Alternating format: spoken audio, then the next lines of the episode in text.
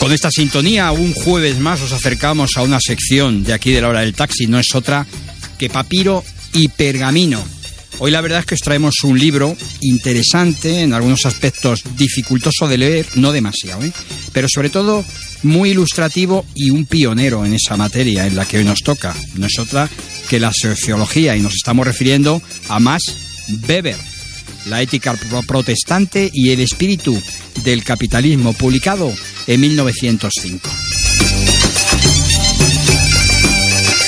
La palabra profesión se utiliza por primera vez en la traducción luterana de la Biblia en sentido literal y en sentido ideal. Constituye un dogma común a todas las confesiones protestantes que sienten como una responsabilidad moral la tarea de trabajo y el cumplimiento de los propios deberes. Es la mejor forma de, agradar a Dios. De hecho, esta afirmación constituye la primera aportación de la Reforma Luterana. El católico santifica los domingos en sus templos con su imaginería intermediaria entre él y Dios. Se confiesa y recibe la indulgencia penitencial de los pecados cometidos durante la semana. El protestante santifica los días de labor y acude los domingos a su iglesia para alabar al Señor en agradecimiento por haber sido predestinado a alcanzar un lugar en el cielo junto a Él después de una dura semana de trabajo y pingües beneficios.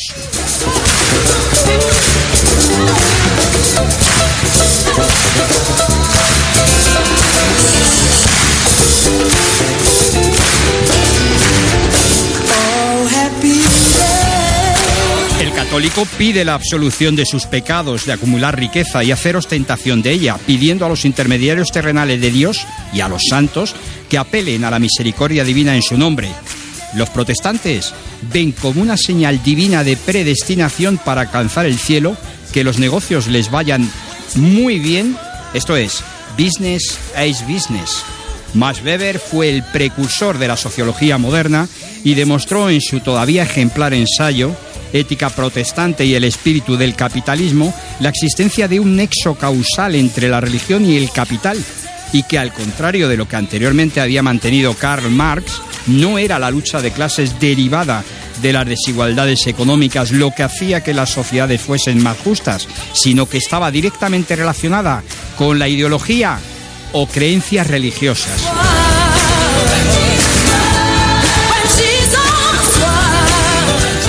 ¿Por qué la decadencia de una potencia católica como España, se preguntaba, coincidía con el ascenso y los cambios sociales producidos en dos potencias cristianas, pero dentro del ámbito del protestantismo, como eran Inglaterra y los Países Bajos?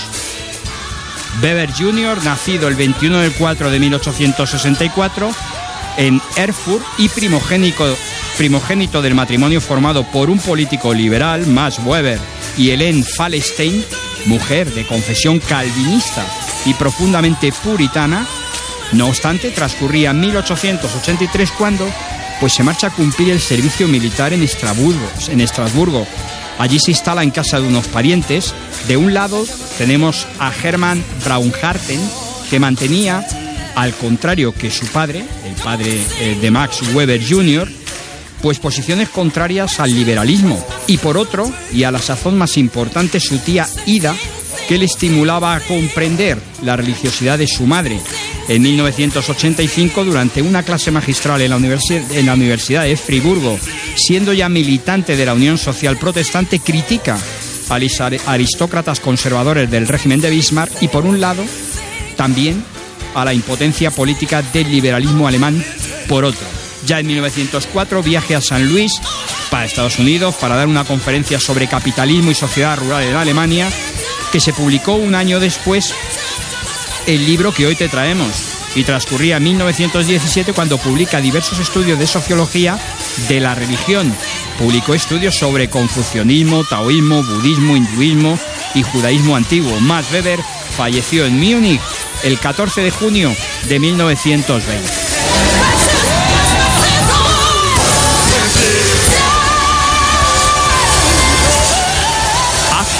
Para Dios, pero no para llevar una vida lujosa.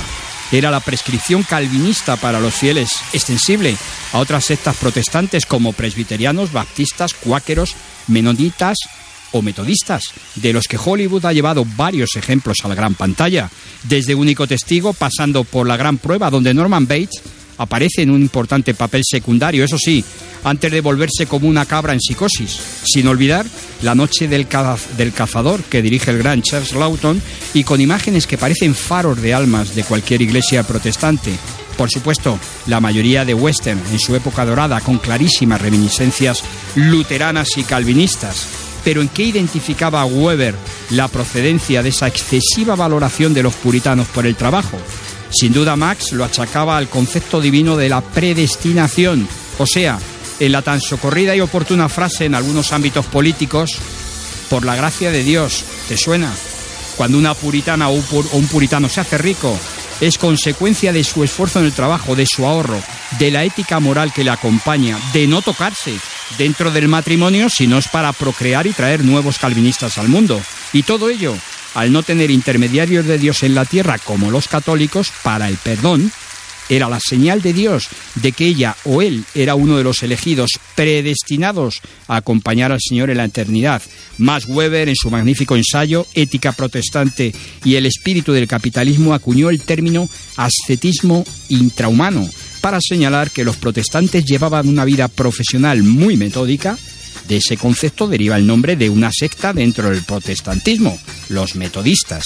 Además, Weber concluía su ensayo señalando que el origen del capitalismo se basa en la ética profesional del calvinismo, trabajo continuo, renuncia al consumo, comportamiento planificado de antemano, actitud abierta para identificar rápidamente cualquier cambio que pueda producirse, reinversión de la ganancia, eso que Marx anteriormente creía que había que estirpar porque significaba la acumulación del capital. Para Max Weber, una secta de una convicción religiosa, el calvinismo, aparte de consolidar el protestantismo tras la muerte de Lutero, Calvino entonces tenía ocho años, pues eh, quiero decir que Calvino tenía ocho años cuando Lutero publica las 95 tesis, pues no eh, pues fue el calvinismo el que hizo brotar el establecimiento de manufacturas y la creación de bancos en el siglo XVIII, las fábricas en el XIX, las multinacionales en el XX y las TIC en el XXI. En definitiva, milagros realizados para mayor gloria de Dios por creyentes con apellidos imperecederos, Rockefeller, Ford, Morgan, Carnegie, o el familiar del pato Donald, el tío Gilito, que nadaba entre montañas de dinero y que en su versión original se llamaba Uncle Scrooge. La S líquida era un dólar. En inglés, sus iniciales United States, US, y apellido del prota de un cuento de Navidad de Charles Dickens, Ebenezer Scrooge. Todos ellos muy alejados del yuppie broker tirantero y amasador de capital invisible, además de exhibicionista compulsivo de ese capital nos estamos refiriendo a Gordon Gekko de la peli Wall Street y su secuela posterior, El Lobo. Nada que ver ese personaje con el origen de todo el capitalismo. Predicaba Lutero algo, algo que el calvinismo consolidó, que la vida monástica no solo carece por completo de valor para justificarse ante Dios, sino que además es el producto de un amor egoísta que trata de sustraerse al cumplimiento de los deberes que precisa cumplir en el mundo. Surge así como, como contraste la vida a la vez profana y religiosa del amor por el trabajo profesional como manifestación palpable de amor al prójimo, algo que se encontraba casi en grotesca oposición a los postulados del escocés Adam Smith, que en su ensayo anterior, y que os lo traeremos aquí, publicado en 1776, Investigación sobre la naturaleza y las causas de la riqueza de las naciones, afirmaba que la manifestación palpable del amor al prójimo, al prójimo era la división en el trabajo, porque aparte de su eficiencia en la producción, obligada a cada cual a trabajar para los demás. Pero eso es otra historia. Por decimos, también nos la traemos aquí. También el marketing como actividad de trabajo profesional del calvinismo se hace notar en la expansión de sus ideas sin ninguna duda. Aunque el muy católico y por tanto pedidor de misericordia divina y carente de marketing, el ingenioso Hidalgo, parece un predestinado, sin duda, cuando ya te contaba en su primera parte del capítulo 50 El Quijote, lo siguiente. De mí sé decir que, después que soy caballero andante, soy valiente, comedido, liberal, bien criado, generoso, cortés, atrevido, blando, paciente. sufridor de trabajos, de prisiones, de encantos, y aunque a tan poco que me vi encerrado en una jaula como loco, pienso por el valor de mi brazo, favoreciéndome el cielo, y no me siento, contraria a la fortuna, en pocos días verme rey de algún reino, a donde pueda mostrar el agradecimiento y liberalidad que mi pecho encierra, que mía fe, Señor, el pobre está inhabilitado de poder mostrar la virtud de liberalidad con ninguno, aunque en sumo grado la posea.